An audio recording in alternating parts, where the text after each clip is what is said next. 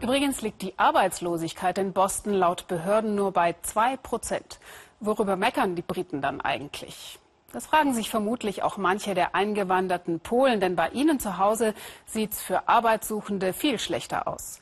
Grit von Petersdorf hat allerdings in Polen eine ungewöhnliche Beschäftigungsinitiative entdeckt und sofort mit der Kamera für einen Schnappschuss draufgehalten. Zarte Spitzen, edles Gewebe, feines fürs Schlafgemach und überhaupt fürs Darunter. Handgemacht und zwar in Ożarów im östlichen Polen. Und, das ist das Besondere, unter Aufsicht dieser Nonne, Małgorzata Chmielewska. Warum produziert ausgerechnet eine katholische Schwester solche Unterwäsche? Vor allem geht es darum, arbeitslosen Frauen Arbeit zu geben. Deshalb hat sie das schöne, aber züchtige Wäscheprojekt ins Leben gerufen. Und so wird in diesem Dorf genäht, gesteppt, gebügelt. Luxusunterwäsche im Namen der katholischen Kirche. Und genau, was sagt sie dazu, die Kirche, also ihr Arbeitgeber, will ich wissen. Natürlich gab es manche Empörten, die noch päpstlicher als der Papst sind. Sie waren entrüstet, dass eine Nonne Unterhosen näht. Aber ich sage dazu, alle ziehen Unterhosen an, der Bischof und der Papst auch.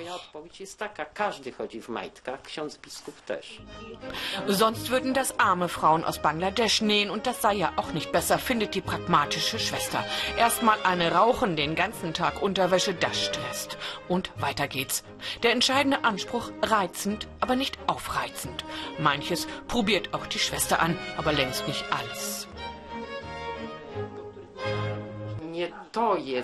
Viel wichtiger ist das, was man nicht sieht, als das, was man sieht. Diese Unterhosen betonen die Weiblichkeit der Frau. Aber sexy ist das nicht. Das kommt schon drauf an, was Sie unter sexy verstehen. Sexy ist das verhüllende und langsame Enthüllen, meint die Schwester. Es läuft großartig bei der Manufaktura Art. Eine Bestellung nach der anderen. Das Ganze muss also professionalisiert werden. Deshalb gibt es jetzt hier in diesem Bretterverschlag eine Art Showroom. Die 17-jährige Schülerin Marcelina findet so ihre neue Bestimmung als Model.